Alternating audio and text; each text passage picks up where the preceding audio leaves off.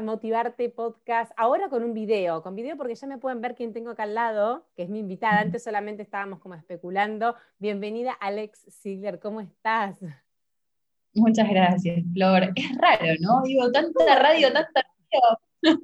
Es como una especie de, de Instagram, pero, pero no. Bueno, la idea, lo bueno en realidad, eh, para mí lo valioso es que le damos un formato más a la gente para que pueda escuchar, porque muchas veces eh, pasa que cuando uno escucha un podcast enseguida lo va a, buscar a la persona, necesitas verle la cara, ¿viste? Como que te falta ver quién, de quién es esta historia. Así que bueno, gracias. Gracias a ustedes por estar ahí en esta segunda temporada de Motivarte y nada, yo estoy muy feliz, porque como les digo siempre, conocer historias eh, nos ayuda y yo esto es como un lujo que me doy, de que puedo hablar con la gente que tengo ganas de hablar con la excusa de que le esté haciendo un podcast, así que está bueno. Alex. Alex es personal trainer, Alex es periodista deportiva eh, y tiene una historia que yo creo que nos va a enseñar mucho hoy. Pero primero, primero, primero, Alex, todos los podcasts de Motivarte arrancan con una pregunta que puede ser fácil o no, pero te la voy a decir igual y es, ¿quién es Alex? ¿Quién es Alex Ziegler? Una pregunta fácil para vos. Un poco amplia, pero bueno, acá puede, entrar cualquier cosa, lo que vos quieras, lo que te defina, lo que te salga de ahora. Eh, bueno, a ver, eh, sí, tal como decís, a nivel profesional, soy, soy personal trainer, eh, estudié periodismo deportivo también y hoy creo que me encuentro como en una fusión de ambas actividades porque un poco la cuarentena y también las redes sociales nos vinieron a traer como esto de tener que, trabajar como dos áreas en simultáneo, ¿no? O sea, tanto nuestro campo profesional como la comunicación.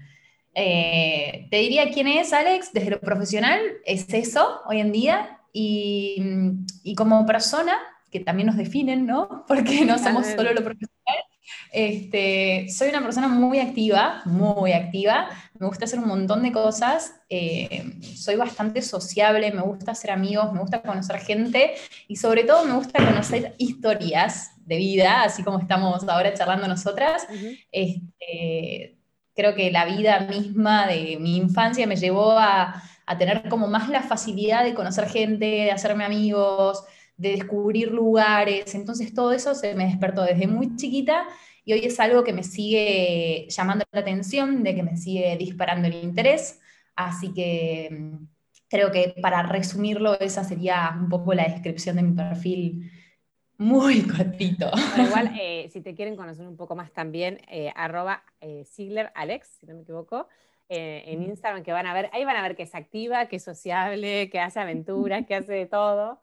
Y mm, volviendo un poquito para atrás, eh, la idea de conocer tu historia, primero que me resumas brevemente, recién dijiste que cuando eras chica un poco esto de, te hizo ser sociable, de que bueno, que la forma de vida que llevaste, resumime brevemente la, historia de Alex eh, hasta hoy a grandes rasgos, después nos metemos en el, en el chiquito. Ahí, bueno, tengo 29 años, eh, y te diría que la mitad de mi vida, por lo menos desde que nací hasta los 15 aproximadamente, eh, por el trabajo de mi papá nos vivíamos moviendo de un destino al otro. Casi todo por Argentina, tuvimos una escapada muy cortita eh, a España, pero esos fueron seis meses y yo era súper chica, con lo cual no lo cuento, como yo no conozco España. Nunca estuve Nunca estuve, no tengo idea. Y nos fuimos moviendo cada dos, tres años. Era literalmente. era literalmente cambiar el colegio, cambiar los amigos, cambiaba los deportes, porque quizás en el lugar que iba no era lo mismo, el entrenador no era lo mismo. Entonces, también me abría las puertas a volver a empezar. Y volver a empezar significaba, para mí por lo menos, siempre arrancar de cero y siempre todo nuevo. Entonces, claro, imagínate muchos cambios de destino, siempre eligiendo un deporte diferente. Eh, así que terminé haciendo de todo. O sea, probé, creo que todas las actividades habidas y por no sé si me queda alguna ahí colgada, pero creo que las es probé todas. De todos? Sos este, más allá de que sos entrenador y todo, pero digo, de, de equipo, por ejemplo, hockey. Deportes sin equipo, sí, el hockey sin duda fue una de, los, de las actividades que más disfruté, eh, sobre todo por el entrenamiento y por el trabajo en equipo. O sea, bueno, igual en volei me pasó algo muy parecido, ya era más grande, tenía otra cabeza, otra filosofía, eh, ya entendiendo más cómo funcionaba el tema del equipo. Hockey hice muy chica, pero bueno, por ahí después, más de grande, eh, viendo equipos entrenarse y todo, me, hizo entender como la disciplina desde otro lugar. Uh hockey fue muy lindo. Y después como deporte individual, me apasioné mucho del trail running, de correr en montaña y de entrenamiento, ¿no? Para eso. O sea, me pareció una actividad eh, súper desafiante, pero también que te pones un objetivo y que lo puedes cumplir, que no importa la edad, porque he visto gente de todas las edades corriendo distancias que son una locura y dije, bueno, esto, esto está muy bueno. ¿Por qué no yo? claro. Y, Tenés que ir a Ushuaia entonces. ¿Sabes que no conozco? Bueno, de nuevo, fue un destino que conocí cuando tenía cuatro o cinco años, no lo conozco. No, no, no todo para hacer carreras de, bueno, hay un montón de carreras y con esto de la magia del fin del mundo vienen de todos lados a correr. Yo vi que vos escalaste el Lanín, por ejemplo, bueno, ahí tenés un montón de experiencias de ese tipo, así que te, dejo así. Bueno. Lo voy, a, lo voy, a, sumar a lugares y destinos próximos entonces. no, no, muy bueno. Qué bien. No, bueno, la verdad que, creo que parte de, lo que me tocó vivir en la infancia fue lo que, bueno, a todos nos pasa, ¿no? Me terminó como construyendo la personalidad y, los gustos y después un montón de intereses. Entonces, creo que eso marcó eh, muchísimo como todas las decisiones que quizás tomé más en la edad adulta. A los 15 ya vine a Buenos Aires y por elección ya mi, mi papá siguió viajando con mi mamá y nosotros nos quedamos incluidos mis hermanos, este, pero ya estábamos más grandes. Tengo dos hermanos, uno más grande y uno más chico. Eh, ya estábamos estudiando, yo ya estaba trabajando, entonces fue, no, listo, nos quedamos acá. Y así que te diría, la mitad de mi vida fue moverme y esta mitad, por ahora, es acá. Por ahora. Alex, estuve viendo cuando, te, cuando estudié un poco esta entrevista que vos no empezaste, o sea, si bien toda tu historia tiene que ver con, o, disfrutaste siempre de los deportes, la naturaleza, vos empezaste estudiando otra cosa. ¿Qué pasó ahí? ¿No? Pasaron cosas. en realidad, cuando terminé el colegio, fue, mm, viste, hice el test de orientación vocacional y mm, yo quería estudiar el profesorado de educación física. Yo lo sentía, era la carrera. Pero en ese momento no, no era lo que soy. En ese momento era otra cosa, te estoy hablando hace más de 10 años.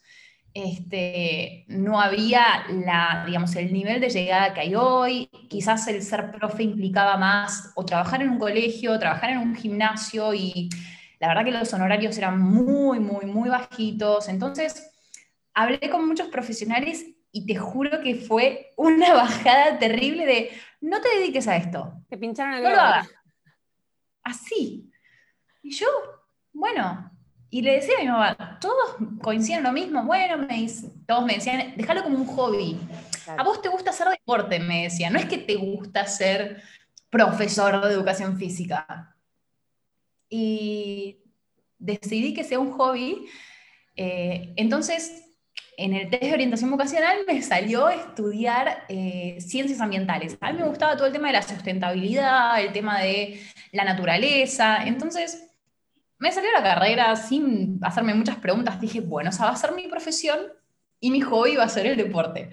Este, y me acuerdo que empecé, y en simultáneo que estudiaba en la U hacia el CBC, me puse a hacer un, un curso, un instructorado sobre eh, un sistema que había en ese momento para dar clases de, spinning.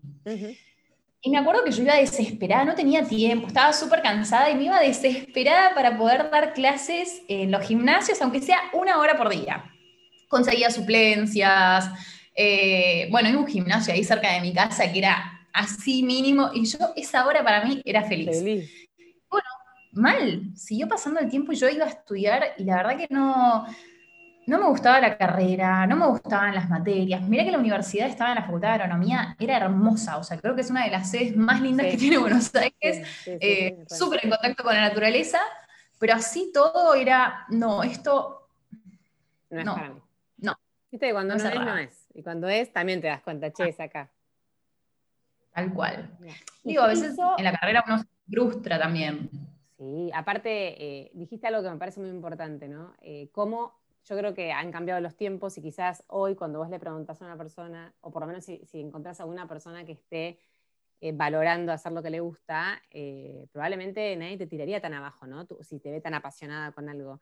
Eh, creo que, como con el tema de, la economía no es menor, pero era algo que por ahí años atrás lo retenías en cuenta. No, no vas a estudiar eso que te vas a morir de hambre, estudia otra cosa. Y, lo que te pasó a vos es calcado, lo que para mí marca una vieja época, ¿no? O sea, ojalá esto sea como, como algo que quedó atrás, pero, pero mira cómo después la vida te va llevando y sí o sí terminas ahí. ¿Qué pasó que de golpe dejaste la carrera, pasaron algunas cosas en el medio? ¿Cómo, cómo, cómo siguió tu vida? Y te diría que en el medio pasó todo. Pasó lo que tenía eh, que pasar para que llegues a hoy. Sí. Yo estaba trabajando eh, como soldado voluntario, ese fue mi primer trabajo, un poco por el laburo de mi viejo, pero también era una posibilidad que muchos de mi edad en ese momento lo elegían porque era un trabajo de pocas horas que te permitía estudiar, que te daban vacaciones, entonces tenías un sueldo bastante bueno para ese entonces. Y mm, empecé a trabajar ahí y dije, bueno, ya estaba listo, es como que estoy cumpliendo con, el deber, el deber de la sociedad. Estoy trabajando, me estoy bancando yo, eh, voy a hacer una carrera profesional, que estoy licenciada en ciencias ambientales, bueno. Nada, nada, nada, nada de lo que hacía en mi día me hacía feliz. Nada. Era todo. No sé cómo explicarlo. Obligación. Era toda una obligación. Todo por el deber, por lo que tengo que hacer, por lo que corresponde. Y a ver, no sé cuándo fue el clic, pero recuerdo que estaba en la, ya estaba estudiando, ya estaba trabajando, y yo tenía un nivel de angustia que no lo podía explicar, porque decía, pero si yo tengo todo, estoy haciendo todo lo que quiero, conseguí el trabajo que quería, estoy estudiando la carrera que elegí, porque nadie me, nadie me obligó a estudiar esta carrera. Lo que vos pensabas que querías en ese momento. ¿Por qué no soy feliz? Decía yo. ¿Por qué no puedo ser feliz? ¿Por qué estoy tan mal? Y el único momento que me generaba placer era cuando salía a correr, cuando corría una carrera, cuando me juntaba como ese encuentro con amigos, viste, porque iba un grupo de entrenamiento. Era lo único que me hacía bien. Y yo decía, qué raro, viste, ¿Cómo, cómo puede ser? El día tiene 24 horas. Y yo disfruto solo dos momentos, dormir, porque hago todo, y, correr. Decía, no, esto, esto, está mal. Algo está, mal acá, algo está mal. Y, creo que ahí es en donde entré, no sé muy bien, hay una conexión, viste, que por ahí es muy larga de explicar, pero entré en un bajón muy fuerte y se combinó, yo siempre digo que eh, los trastornos de alimentación son una consecuencia de lo que nos pasa, no son el problema en sí. El problema no es que quedas mal, el problema no es la comida, tu relación con la comida, el problema es que hay algo mucho más profundo que uno no puede ver. Y yo quizás te conté lo más profundo, que yo no quería ver y no quería aceptar, pero que me llevó a la consecuencia de tener problemas con la alimentación, eh, estar muy enojada con mi cuerpo, de mirarme y rechazarme. Entonces todo empezó a ser oscuridad. Yo estaba angustiada, eh, no comía bien, entonces tampoco tenía nutrientes buenos para, para tener energía, para sentirme mejor.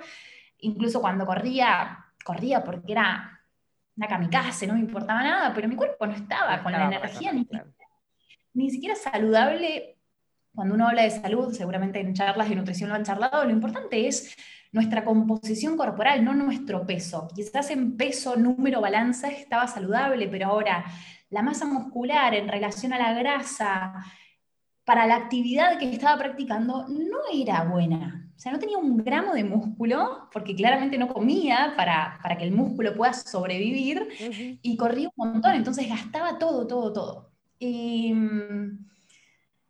caí tan, tan, tan angustiada, estaba tan triste que ya todo me costaba, todo era difícil. Y no, no, en ese momento, imagínate, yo jamás pensé que era ni porque no me gustaba la carrera, ni porque no me gustaba el trabajo. Ahora lo dijiste muy claro, pero por ahí estando adentro en ese momento no era tan, no lo veías tanto como ahora, ¿no? Exacto.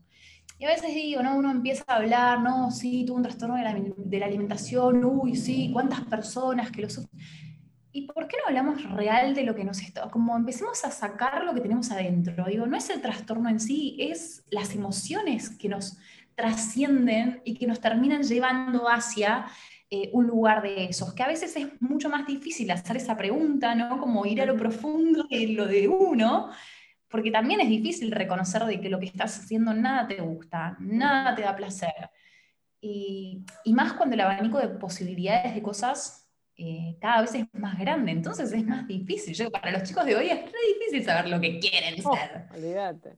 Pero por ahí tienen menos mandatos, viste, también, como que bueno, el que, quiere viajar, viaja, y el que quiere estudiar más tarde, estudia más tarde. Pero quiero preguntar si vos, eh, durante, antes de, eh, entrar como en este periodo de bajón o, de trastorno, em, ¿tuviste algún problema con la comida o, o, se te despertó acá y fue la primera vez que, o sea, como que un poco el síntoma fue el trastorno, ¿no? Entiendo lo que vos decís, que había algo más profundo, pero ¿Fue la primera vez o habías tenido otros episodios o algún indicio que hoy leas eh, con el tiempo? Mira, a mí lo que me pasó eh, muy fuerte, que me marcó mucho, fue venir a vivir a Buenos Aires. Eh, tenía 15 años, era plena, plena adolescencia. Venías de Mendoza. Ahí. Venía de Mendoza, de vivir al lado de la montaña. Este, y me acuerdo que cuando llegué fui a un colegio y no me gustaba el colegio. Y perdón por si mis compañeros escuchan esto, pero no me gustaba mi curso, no me gustaban mis compañeros. Era, pero, pero no sé, no sé, había algo en mí que nada, nada me, nada me gustaba. Llegamos a Buenos Aires a vivir a Corrientes, eh, la avenida Corrientes y Malawi, o sea, estábamos en una zona subte, ruido. No, venías de Mendoza. Y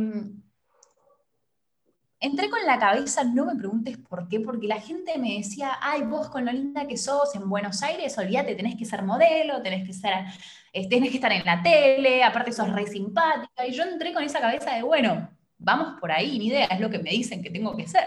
Claro. Eh, y cuando empecé a, meterme en ese mundo de, de la televisión, de los castings, tuve la mala suerte de caer en las manos de un pedófilo.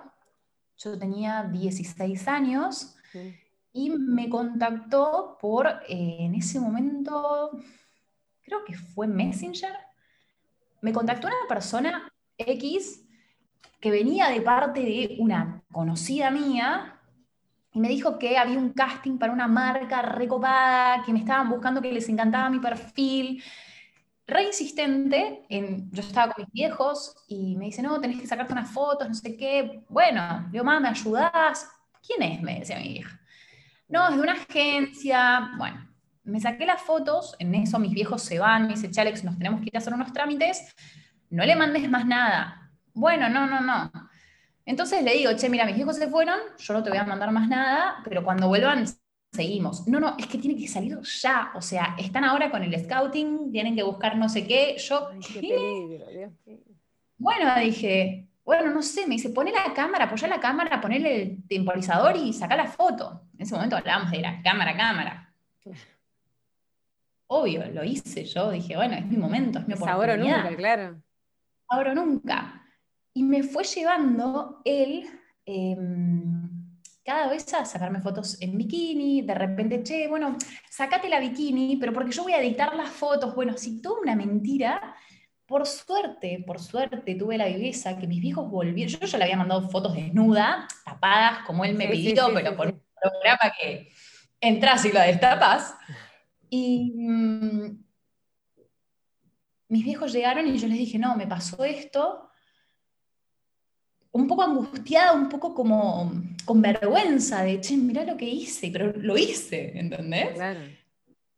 ¿Cuántas personas, cuántas niñas no dicen nada justamente por la vergüenza, no? No sé por qué yo se los conté. Bueno, evidentemente sentí la confianza de decírselos, pero desde ese día que yo sentí una vergüenza por mi cuerpo y la historia siguió, o sea, después de eso hablaron con gente, le hackearon la, supuesta cuenta con la que me estaba contactando, pero a los meses volvió a aparecer, me hackeó toda la cuenta, se conectaba y se desconectaba con mis fotos desnuda, la vieron todos mis compañeros de colegio. O sea, mil cosas que me dijeron vos con esa carita de bueno al final. ¿Viste? Mira. 16 años Y ese fue, para vos, fue el puntapié inicial, ¿no? Como decís, bueno, a partir de ese acá... Fue el de, de sentir vergüenza por mi cuerpo. Aparte, este fue recontra expuso el tipo, ¿no? También. 100%. Este, lo, lo, traté muchos años posterior a, lo que pasó, fui a la psicóloga, todo, y cada vez que yo tenía que hablar de eso, era un llanto eh, terrible. O sea, y te digo que lo he hablado, tengo 29 años, esto fue a los 16, lo he hablado el año pasado y llorado con la misma angustia que lloré en aquel momento eh, como si fuese ese día, ¿viste? Como una visualización de lo que pasó y lo que viviste. ¿Cómo te Puedes volver a estar ahí. Y eso que lo mío fue, gracias a Dios, algo que pasó rápido, que no fue tan grave. Obviamente que cuando pasó por primera vez, mis viejos era, no vas sola al colegio, cambiamos el número de celular, o sea, un montón de precauciones por seguridad. En ese momento había, se hablaba mucho de secuestros, bueno, todo terrible. Entonces, claro, Buenos Aires pasó a ser un horror. El supuesto sueño que yo aspiraba, un horror. Eh, Se vino abajo. Mi cuerpo, en pleno desarrollo, cuando vi esa foto dije, ¡qué horror! O sea, a vos te debía pasar lo que decías, ¿no? Como que yo te veo, vi una foto que, pusiste, que no sé si era exactamente de esa época, pero que era antigua, que la, la pusiste en comparación con una de ahora, y claro, vos te ves, y yo te veo también ahora, es como, che, pero esta chica es divina, o sea, como, ¿cuál, cuál puede ser el problema que puede tener, no? Como que un poco la vista desde afuera, que por ahí cuesta comprender a veces en ciertas personas que dicen, che, pero vos tenés todo, ¿qué te hace sentir mal? O sea, ojalá yo tuviera ese cuerpo, ojalá yo tuviera esa cara. Este, mira cómo, cómo, algunas cosas pueden trastornarnos. Quizás lo tenías ahí latente y bueno, y surgió con esto, no sé, pero ¿y qué pasó después? ¿Cómo, cómo pudiste salir de todo esto? ¿O cuánto tiempo transitaste? Eh, ¿Vos tuviste trastorno de alimentación no, no, especificado, ¿no? Algo así. Sí, le llaman TANE, yo me enteré después, ¿no? O sea, yo no sabía bien qué tenía, sabía que algo tenía, porque... Ahí empezó a comer mal, ¿no? Ahí empezó todo el tema con la comida. Empezó todo el tema con la comida, alrededor de los 16 años, pero muy sutil, ¿eh? era como, no, eso no me gusta, no, no tengo hambre, no, yo solo ensalada, viste como me veían comer, nadie jamás, nunca percibió nada de mí. Aparte, siempre para el afuera fui muy alegre, muy sonriente. Nunca nadie, o sea, mis hermanos cuando se enteraron, vos, me decías, un trastorno de alimentación, Alex. No, pero escúchame, o sea, no te mirás en el espejo, era como, ¿no te das cuenta? No. Em, bueno, y justamente creo que, a ver, a los 16 años empezó como ciertas pinceladas de cosas y cuestiones más restrictivas. Y esto de, de, alguna manera como lastimarse el cuerpo, ¿no? Porque creo que un poco nos lleva a eso, algunas personas en mayor o menor medida. Eh, y cuando me di cuenta, esta historia la conté hace poco, pero cuando me di cuenta que, que, realmente estaba mal y que no tenía salida, fue justamente el disparador de que me hizo dar a conocer que yo no estaba bien, fue el running. Tenía 19 años, estaba entrenando para el cruce de los Andes y mm, no tenía energía, o sea, no tenía la capacidad para entrenarme para una carrera así. Y encima en ese momento, o sea, el trastorno no es específico, es porque justamente como no cumple con todos los requerimientos para que entres dentro de lo que es un trastorno de bulimia o un trastorno de anorexia.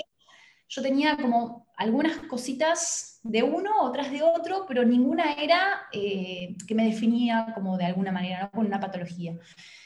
Y mm, esto me doy cuenta después, pero yo lo que sentía era muchísima angustia, yo me sentía débil, yo me sentía cansada y me empecé a dar cuenta de que, sobre todo cuando vomitaba, de que claramente eso estaba fuera de mí, ¿no? O sea, ¿por qué te estás haciendo esto? ¿Por qué no tenés la... O sea, trataba de comer para poder entrenar porque sabía que era lo que yo necesitaba y sin embargo no lograba como que necesitaba sacar lo que había dentro, ¿entendés? Era esa la sensación, como necesito sacar esto. ¿Qué es esto? No sé, pero hay algo que, lamentablemente con la comida siento que no, no, no, no puede estar adentro mío, que creo que no era el alimento en sí, era toda esa angustia que cargaba. Y mm, también obviamente que corría un montón y eso eh, lo toman muchas veces como una conducta compensatoria. Entonces había ciertas cositas que, a mí me llevaban por un camino que si seguía ahí iba a terminar muy mal. No llegué a estar mal en el sentido de un bajo peso, pero, pero bueno, sí la angustia y por suerte eh, mi mamá se dio cuenta rápido un día que me vio, que en realidad entró al baño y se dio cuenta de que algo había pasado y vino de uno y me preguntó, Alex me dijo, ¿vos vomitaste? Yo me acuerdo que la miré y de nuevo, viste, los padres son tan importantes. Mis viejos siempre me dieron mucha confianza como esto, de las fotos. Eh, yo les conté, yo no tenía nada que esconderles a ellos. Y le dije, sí, como, sí, sí, pero te sentí bien. Claro, ¿cuál hay? Em, y me acuerdo que lo habló con mi papá, y mi papá me dijo, Alex, vos no podés correr el cruce de los Andes y vomitar. Mi viejo fue como muy, muy sencillo. O sea, o vomitas o vas a correr el cruce de los Andes. Elegí. Y yo dije, tenés razón, papá, voy a correr el cruce de los Andes. Ok, ¿no vomitas más? No. Bueno, y te juro que durante, no sé cuántos meses faltaban para la carrera, por que hayan sido em, cinco meses. Yo me comprometí con que le dije a mi papá que no iba a vomitar no voy a vomitar, tampoco comía bien, pero no importa. Y fui al cruce, corrí, estuvo increíble, fue todo hermoso, la reparí a nivel físico. porque... a nivel físico? Porque me imagino la demanda. ¿Esos son días o no? A ver, son tres días, son 100 kilómetros. Em, hoy a la distancia te digo, lo re pude hacer, pero tuve problemas de rodillas, tuve problemas eh, de cosas que no le pasan a una chica de 19 años corriendo en la montaña de ese nivel. Obviamente que la preparación no fue la mejor, que mi alimentación no fue la mejor, entonces eso conllevó a una lesión, pero producto justamente de, todas esas cosas mal realizadas para un desafío de tanto consumo energético, de tanto desgaste. Em, y ahí cuando vuelvo, le, le dije a mi hijo, como, bueno, ya está, listo, estoy curada, corrí el cruce, está todo bien. Y al poquito tiempo ya estaba de nuevo mal. Entonces, fui sola y le dije, che, mapa, no, sola no puedo, no puedo. Qué valiente, ¿eh? porque eras chiquita, o sea, como que si miras para atrás, una, chica de 19 años es chiquita. Qué madurez para plantearlo hay mucha vergüenza, ¿viste? por ahí ahora ya no tanto, porque se habla mucho más del tema, pero en ese momento no se hablaba tanto, no era tan normal, era como medio tabú, ¿viste? Sí, sí, sí, claro. Em, pero sí, pude, pude hablarlo con ellos, ellos buscaron un lugar, me llevaron, hablaron con un amigo que es de Mardel, pero se dedicaba justamente a tratar este tipo de, de pacientes, entonces les recomiendo un lugar en Buenos Aires, que la verdad me ayudó un montón, es un lugar que trabaja con, con chicas chiquitas, eh, no trabaja con adultos, pero bueno, para mí fue clave porque justamente me ayudaron a trabajar de manera integral un montón de cosas y con ellos logré darme cuenta de que nada, nada de lo que hacía de mi vida a mí me hacía bien. Y a poco dejé la facultad, y ahí respondo a tu pregunta después de un una historia larga. Eh, ahí dejé la carrera, ahí dejé el trabajo, que en el trabajo tenía eh, muchos malestares, o sea, era donde más conductas eh, agresivas hacia mí tenía, o sea, eran donde más vomitaba, donde peor me controlaban aparte ahí, me imagino, como que... Obvio, en tu estás más coartada, pero... Tal cual. Y, mm, y ahí dejé todo y tuve que volver a empezar todo todo de cero. Pero bueno. Y hiciste por fin el profesorado, o, entiendo que, te, empezaste Ahí, a mira, personal, como personal. Sí, fue, fue loquísimo cómo, cómo la vida sola me puso en ese camino. Yo empecé a estudiar periodismo deportivo primero. Y mientras estudiaba la carrera, eh, fui a probar CrossFit cuando me habían dado el alta para poder hacer actividades, fui a probar la actividad porque el running como que me conectaba con una parte que no me ponía del todo bien, me traía muchos recuerdos, entonces empecé a hacer CrossFit y justo estaban inaugurando una escuela de coach eh, con la filosofía esta de un entrenamiento no convencional. dije, bueno, lo hago el curso, em, pero porque justamente, ahí entra la historia de, cómo conocí a Lucky, eh, mi pareja trabajaba ahí, era en ese momento uno de los dueños, y me mm. dijo, te re veo como entrenadora, vos tenés el perfil para ser ah, entrenadora. Bueno, no nada, te digo, muy bien. yo quiero que trabajes acá, tenés todo el perfil, te veo, aparte sos, tenés muy buena destreza a nivel deportivo, ¿viste? Yo estaba de novia, él estaba de novio, él estaba hablando en serio de una visión como sí, sí, yo. Sí, te dio, visionario, está bien. Mal, yo dueño quiero que vos trabajes acá. Y sos periodista, bueno, quiero que escribas notas para tu Luca. Muy bien. Wow. wow. bueno, y, es, y me empezó a potenciar, a sacar cosas que ni yo sabía que tenía adentro y a darme un nivel de seguridad en, el sentido de este profesional que nunca lo había tenido, a darme seguridad en el cuerpo, en la capacidad del cuerpo de hacer cosas, bueno, un montón. Obviamente que me reenamoré. y sí, vos sí, me enamoré. Caí, caí en sus brazos. Y viste cuando te dicen tu pareja que saca lo mejor de vos, bueno, vos, cautiva, ¿viste? Una persona así, que todo el tiempo te empuja para ir para adelante, que te dice que, vos podés, que, que, dale, que metele, que hace, ¿viste? Como... Y sí. Y aparte, eh, dos cosas acá para mí. Una, la importancia de tener un buen mentor, ¿no? Cómo, cómo al haberte encontrado con una persona así, te convirtió en otra persona, o sea, en una persona que es mucho mejor de la que fuiste siempre, o sea, o sacó la verdadera que estaba ahí como medio escondida entre todas las cosas. Totalmente, sí, sí, sí. Mira, me había olvidado de esa pata. a veces uno pasan tantos años que te olvidas. ¿Cuánto hace que están juntos? Y nosotros hace siete años ya. Ah, y él tiene tu edad también, eran chiquitos, digamos, veintipico. No, ojalá. no, mentira, ojalá no. No, no. No parece, no parece, pero va a cumplir el jueves 41 años. Me estás jodiendo. No. Por favor, quiero que todo el mundo vaya a ver el Instagram de Alex y me diga si su Lucky parece de cuarentena. Está en formol ese chico, hay que hacer coaching. Más o menos. Te juro que pensé que ibas a decir va a cumplir 25, tipo robacunas. No. Por favor, vayan a verlo, Lucky, porque no puedo creer.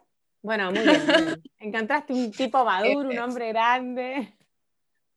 Igual fui engañada como vos, ¿eh? yo lo conocí, yo me enamoré y después me enteré la edad, ya era tarde. Ya era tarde para evaluar. ¿Cuántos se llevan? 12, 11, 12 años. Ah, bueno. No pasa nada, el, amor no tiene nada. Aparte, viste que es más fácil cuando el hombre es más grande porque la mujer después te empieza que te corre el, reloj biológico, que no sé qué. En cambio, acá no problemas, haces las cosas a tu tiempo y chao. Mira vos. Ahora, con más razón, qué importante encontrar mentores. Yo siempre digo que que yo creo que esas personas que logran sacar lo mejor de nosotros son las que nos convierten en realmente personas millonarias porque, mm, porque nosotros viste que somos la suma de las cinco personas que tenemos más cercanas. Y, si te pones a pensar, eh, es, recontra fundamental esas cinco personas, porque viste que hay gente que tira para abajo, hay gente que no empuja, hay gente que, se, que, te, da, te lleva a la contra, hay gente que no te apoya o que no te da bola. O sea, es re importante eso. Mira cómo a vos te cambió toda la vida, ¿no? Es increíble. Sabes que cuando me lo dijeron por primera vez, empecé a pensar como, bueno, a ver, ¿quiénes son cinco personas con las que más estoy? A ver si estoy bien. Claro, a ver si tengo que hacer alguna cambio, alguna jugada. ¿Algún switch? no, no, pero me, me posta que me llamó mucho la atención. Obviamente, a ver, después de años de relación pasaron un montón de cosas, pero cuando lo ves así, eh, desde el lugar de, de, lo que ocurrió, cómo surgió el amor, cómo nos enganchamos, desde ese lugar y cómo la verdad él me ayudó a potenciarme en un montón de cosas y, y fue recíproco, o sea, yo tenía una personalidad muy, muy tranquila, muy como pensante, de analizar las cosas y él bien tano, viste, de ¡ah! exploto, si te tengo que tema a la mierda.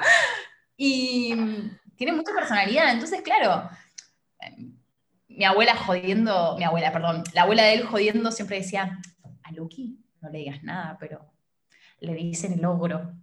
Y yo me cagaba de risa. Yo, no, si es un amor. No, no, no, vos porque no ya lo, vas a conocer. Vos porque, lo, cambiaste, me decía. Y yo, no, no puede ser.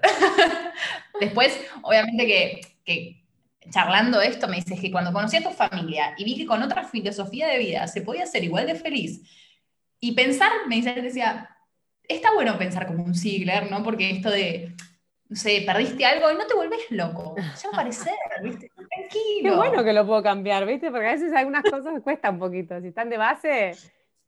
Pero ahí, ahí luego vamos a tu, a tu respuesta real de las cinco personas que tenemos a nuestro alrededor. E invito a la gente que está del otro lado, que obviamente no es que los van a descartar, pero piensen quiénes están a su alrededor y qué cosas positivas y negativas, ¿eh? porque las dos suman, qué cosas positivas y negativas le traen a tu vida, ¿no? Y qué aprendizajes le traen a tu vida, porque me parece que, que ahí es en donde uno tiene que hacer eh, o hacerse la pregunta de, realmente eh, con quién me estoy juntando, con qué personas me estoy rodeando y con qué tipo de energía, y si es el tipo de energía que realmente quieren para ustedes. Porque de ahí es en donde uno construye y aprende del otro, porque somos seres sociales y aprendemos de las personas y, y nos imitamos, ¿no? Hay cosas que nos gustan. y que terminas un poco aprendiendo hasta palabras, gestos, de todos los que tenés ahí alrededor. Y Alex, ay, porque se nos pasa el tiempo. Em, ¿Cómo siguió? Porque hoy sos, o sea, yo te veo, ayer justo que hice una historia, dije em, que era una historia linda y fuerte. Y me quedé pensando, digo, capaz que o sea, para mí es una historia fuerte por lo que contás, pero, pero es linda porque terminó o, está transcurriendo con un aprendizaje muy grande, con una historia de éxito, porque a vos te va muy bien, haces lo que te gusta, pudiste como encontrarte, o por lo menos da esa sensación. Eh, contame cómo siguió después toda la etapa de recuperación y cómo llegaste hasta hoy, y que, bueno, que se nota que transpirás tu pasión por lo que haces. Literal. Eh, literal. Literal, eh, creo, creo, a ver, cuando empecé con las redes sociales, que fue hace muchos años, hablo más que nada de Instagram, voy a tratar de hacerlo corto, pero yo empecé con, con como el, el, objetivo de mostrar un poco quién era, ¿no? Eh, el crecimiento era muy gradual, ¿viste? Como un puchito, un poquito, por acá, por allá, sobre todo a nivel deportivo, porque casi todo lo que mostraba siempre estuvo relacionado al deporte, a la vida saludable, al sentirse bien, a esto de mi comparación de antes y después no tiene que ver con el cuerpo y mira cómo salí adelante y ahora cómo estoy, sino de... vos dijiste una frase, porque se me apagó, mira, la otra computadora donde tengo el machete, que no lo usé, pero vos dijiste, el verdadero cambio está en cómo nos hace sentir ese cuerpo y no en cómo nos vemos. Me pareció muy lindo. Es que por ahí, como te pasó a vos, incluso mucha gente me lo dijo, Alex, en las dos fotos sos hermosa. Digo, es que no, justamente no tiene que ver con eso, sino que tiene que ver en cómo nos sentimos. Por ahí el cuerpo, sí, a algunos les puede gustar más uno, a otro otro. Eh, no es importante. Yo lo que te digo es que con este cuerpo de antes, yo era una persona totalmente... Eh, es, difícil decir infeliz, pero yo no disfrutaba de la vida. Y realmente decía, pero si la vida está para disfrutar, ¿por qué no la puedo disfrutar? Y si yo creía tener todo para disfrutarla, ¿por qué no la puedo disfrutar? Entonces, desde, desde, esa pregunta que yo me hice durante mucho tiempo, siempre mi propósito estuvo puesto en yo quiero disfrutar de las pequeñas cosas, quiero disfrutar de lo simple, quiero vivir mi momento presente. Digo, hoy se habla un montón de la meditación, del aquí y ahora, pero realmente es lo más importante que tenemos. Em, está re lindo poder proyectar. ¿Cómo te imaginas de acá 10 años? Digo, está genial, está genial porque eso nos genera como una ilusión del futuro y de pensar en lo que quiero hacer y quién quiero ser. Pero me parece que todo eso tiene que ir de la mano de saber aprender a disfrutar de lo que estoy haciendo hoy, para poder llegar a esa meta. Y me acuerdo que una vez yo me dije, hace unos años, te hablo hace tres años, que también lo hablábamos con Luke y él un poco me, me, ponía en la quinta a fondo y yo le decía, pará, tranquilo, ¿viste? ahora estoy tranqui con las clases, como ya me acomodé acá, estoy bien, ¿viste? mis tiempos, sí. Pero eh, venía pensando en esto del mundo digital, como de hacer planes online, de empezar a, a trabajar como... Sabía que mi laburo como entrenadora personalizada tenía una cuota de, bueno, el día tiene tantas horas, vos tenés tanta capacidad de trabajo y esto es todo lo que puedes generar. Fin, este es tu crecimiento. Y yo dije, no, o sea, yo quiero hacer más cosas.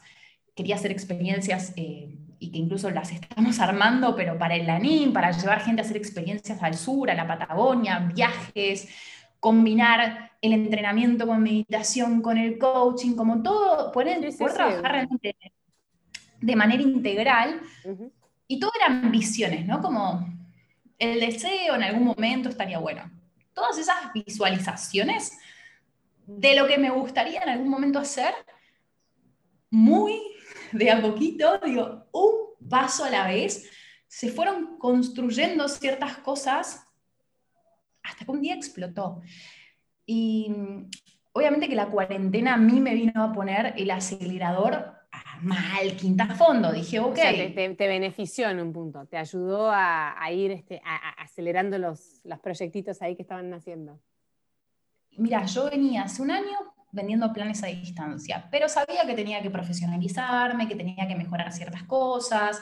Vendía planes, pero por ahí la tasa de renovación no era muy alta, entonces había como que había que mejorar ciertos eh, como contactos con, con, las personas. Acá la gente, por ahí en Argentina, es como más de esto del mimo, del seguimiento.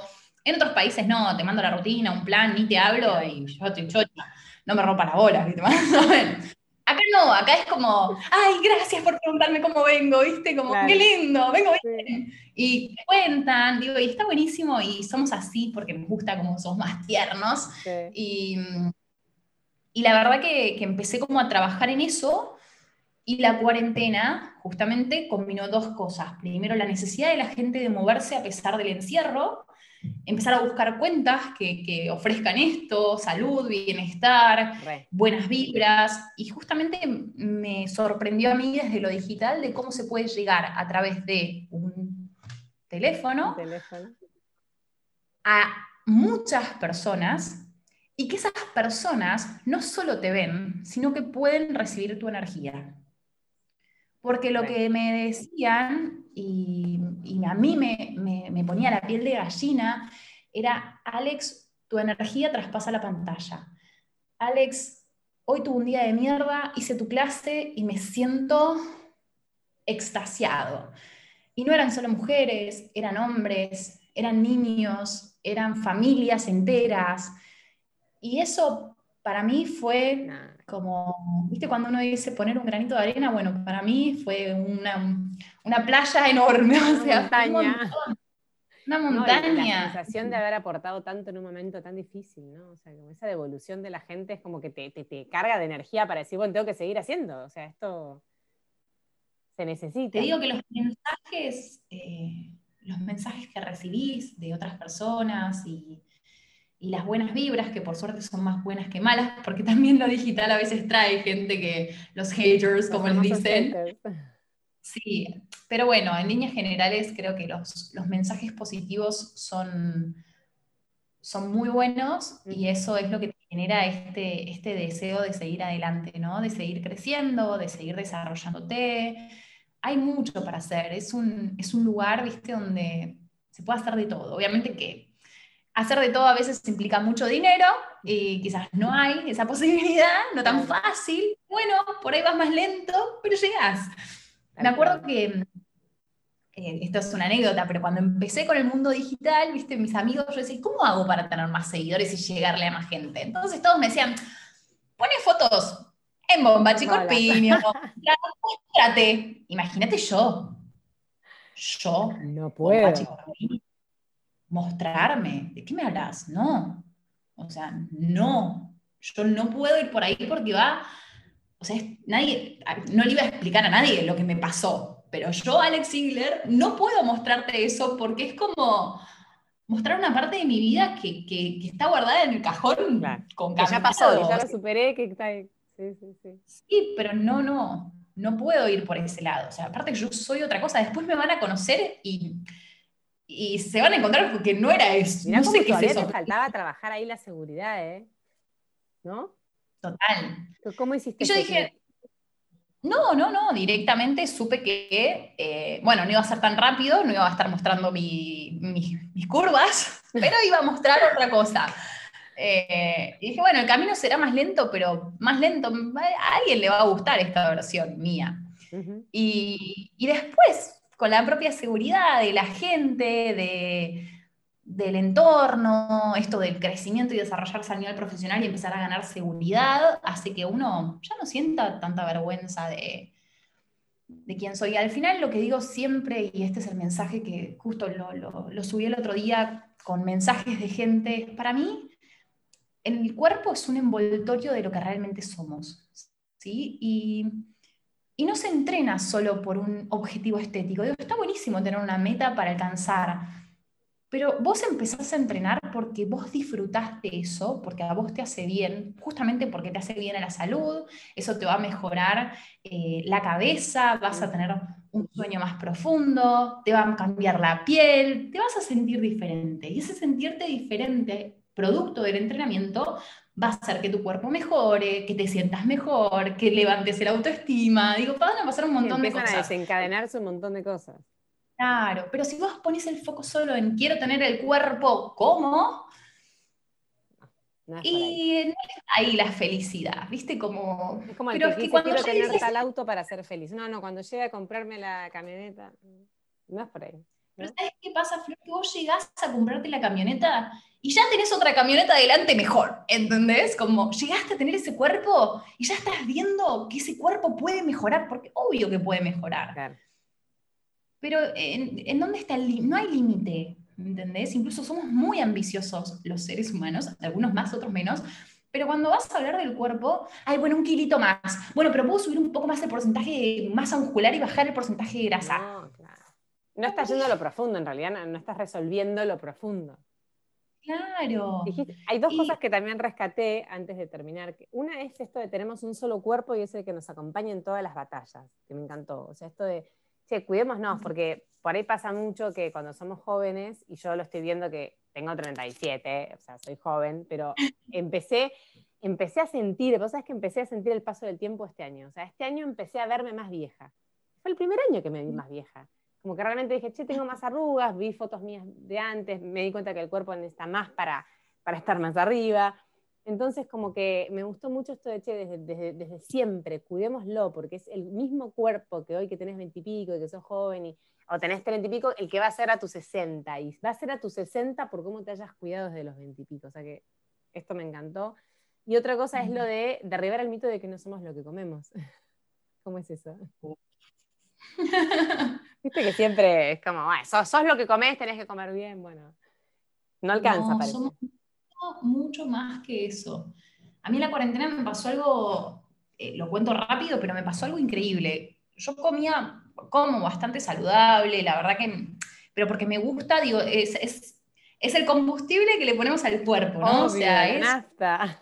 Nafta. Entonces, trato de ponerle una nafta de calidad, ¿viste? O le voy a poner premium, ya que estoy. Obviamente que de vez en cuando me doy gusto, pero lo uso más como un momento divertido, con amigos, porque la paso bien, no lo elijo todos los días. Venía con eso, pero muy estresada, como muchas cosas para hacer, viste, la cabeza a 10.000 por hora, me pasaron cosas en medio de la cuarentena que, me dolieron mucho, viste, sobre todo con, amistades y vínculos que no me esperaba, bueno, nada, cosas que me movilizaron y me generaron por ahí un poquito de, de estrés y yo veía en mi cuerpo que a pesar de entrenar un montón y todo, estaba como, yo le decía algo que estoy inflamada, ¿viste? Como, no estoy gorda, porque no es gorda la palabra, estoy hinchada. ¿Por qué estoy inflamada? Y fui a ver un chico que hace psiconeuroinmunología, me explicó una hora y media de cómo funciona nuestro cuerpo y por qué justamente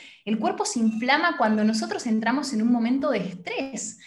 Y claro, cuando me empezó a contar en detalle que no somos lo que comemos, sino que justamente somos un montón de cosas y que lo emocional nos pega y nos impacta porque nuestro intestino es nuestro segundo cerebro, pero también, o sea, cabeza, cerebro, todo lo que nos pasa, y nuestro intestino, y todo lo que nos pasa en nuestra cabeza nuestro intestino, siendo el otro cerebro, canaliza toda esa energía. Si vos estás angustiado, la comida te cae diferente. Si estás estresado, la comida te cae diferente.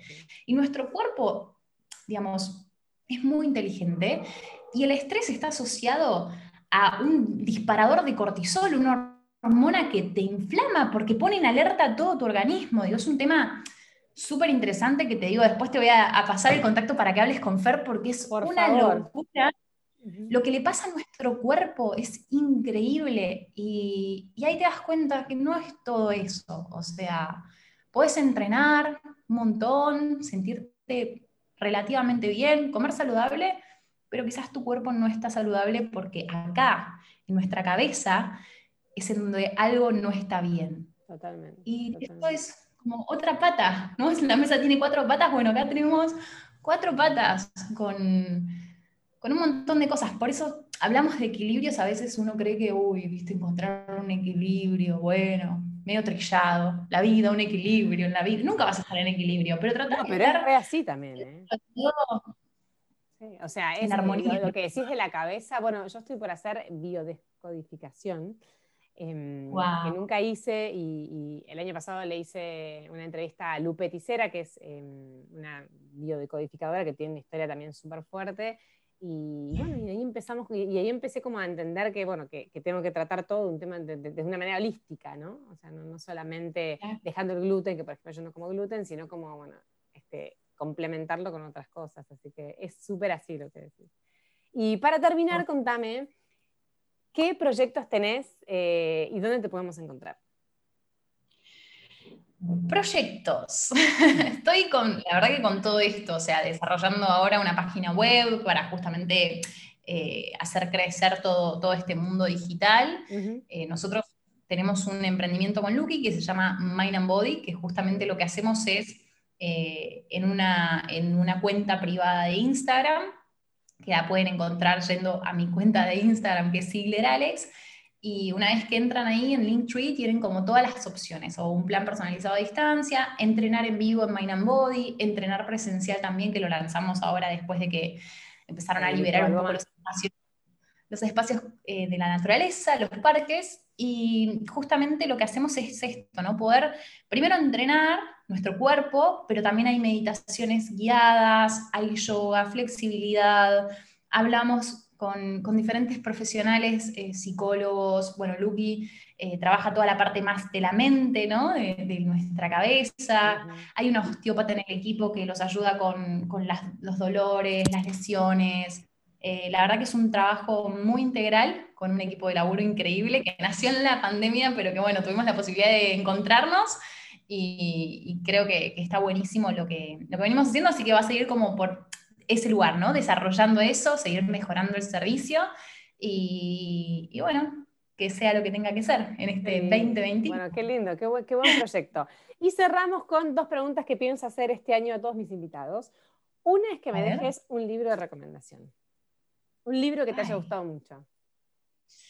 Mira, me gustó mucho y no te voy a decir uno, te voy a decir la autora, que justamente habla de todo esto que estamos hablando, que tiene que ver con eh, la parte de nutrición holística, es uno de los libros de ella, y el otro tiene que ver con todo esto de hackear la cabeza, ¿no? Eh, se llama Florencia Dafne, ella es una médica argentina. Eh, tiene el Instagram un montón de información, pero los libros, sobre todo el segundo que sacó, eh, es muy bueno y habla de esto de como un poco hackear la cabeza, de las cosas buenas para el cuerpo, habla de la vitamina D, del buen descanso, de las redes sociales. Bueno, te da un montón de, cosas copadas que te digo que leelo y tener un cuaderno a mano para ir anotando, tomando nota de las cosas que vas a empezar a cambiar. Con el celular de las frases y voy guardando. Es como que siento que no quiero que se me vaya toda esa información, ¿no?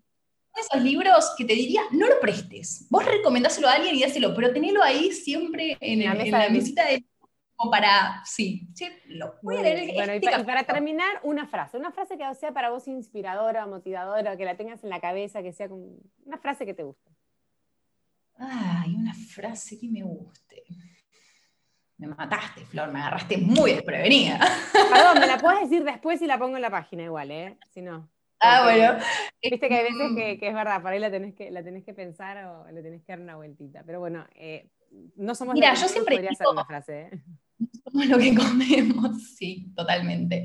No, yo siempre digo, y está retrillada, ¿eh? pero, pero le voy a meter una connotación diferente, digo, usamos mucho la frase perseverar y triunfarás.